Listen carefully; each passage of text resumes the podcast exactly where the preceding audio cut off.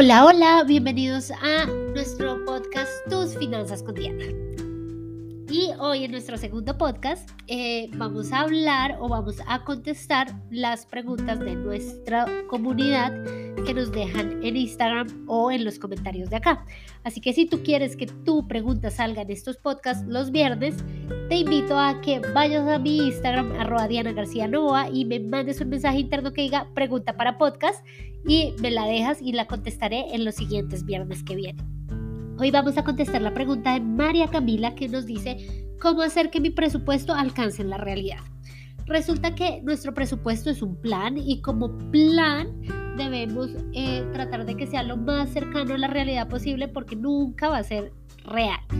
Pero para que esto sea como una alternativa, debemos realmente presupuestar pensando en quién somos hoy y en los hábitos que tenemos hoy. Recordemos que nuestras finanzas son en un 60%, 70% hábitos que adquirimos de siempre. Y adquirir un hábito o cambiar un hábito más bien es algo de paciencia, de tiempo y que no pasa de la noche a la mañana. Entonces, si tú haces un presupuesto basado en quién quieres ser y no en tu realidad, pues tu presupuesto no se va a aplicar a la realidad. Así que es importante que empieces a planear en quién eres hoy y tu presupuesto incluya un plan de disminución o aumento de los rubros eh, de acuerdo a lo que tú quieras y de acuerdo a, a las expectativas que tengas. Eso por un lado. Por otro lado, si el dinero en la realidad no te está alcanzando, tenemos que evaluar dos puntos importantes. Uno, si es algo de un mes puntualmente, porque ese mes tienes algo en especial que hace que no te alcance y te descuadres, o si es algo sostenido en el tiempo. Para los, cualquiera de los dos casos hay tres soluciones fáciles. Una, aumentar ingresos. Dos, disminuir gastos. Tres, mezclar las dos, que es la que más me gusta a mí.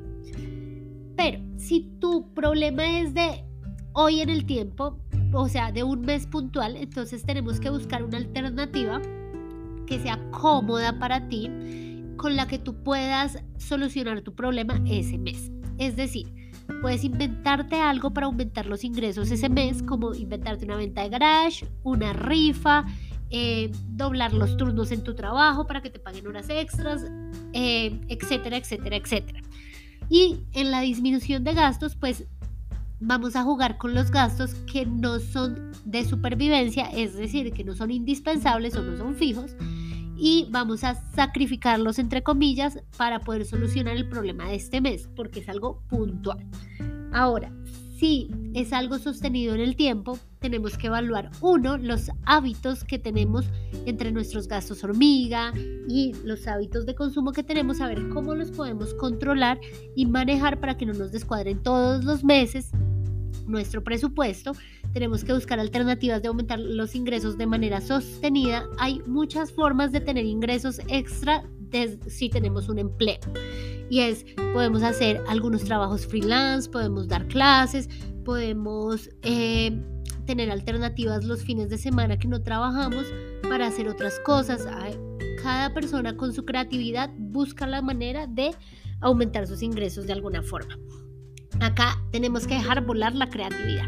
Entonces, es importante que si es sostenido en el tiempo, pues además tengamos un plan para disminuir o cambiar nuestro estilo de vida si queremos disminuir los gastos y adaptarnos a la que tenemos o busquemos la opción de disminuir algunas cosas, pero no todas y también al tiempo aumentar nuestros ingresos, depende del escenario. ¿Qué recomendación les hago yo? Nosotros podemos hacer un presupuesto en el que digamos decimos no vamos a gastar nada que no sea lo necesario. Pero si yo tengo el hábito de ir a un restaurante el fin de semana porque odio cocinar, ese hábito no se va a ir de la noche a la mañana. Entonces va a ser imposible que mi presupuesto se haga real.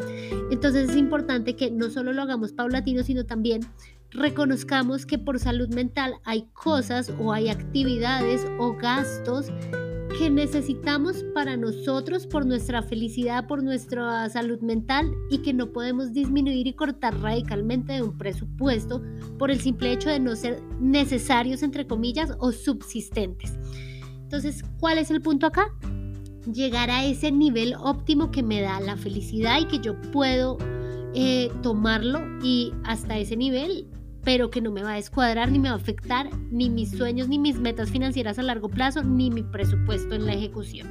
Entonces, esas son mis recomendaciones por hoy. Nos vemos nuestro, el próximo lunes en nuestro podcast.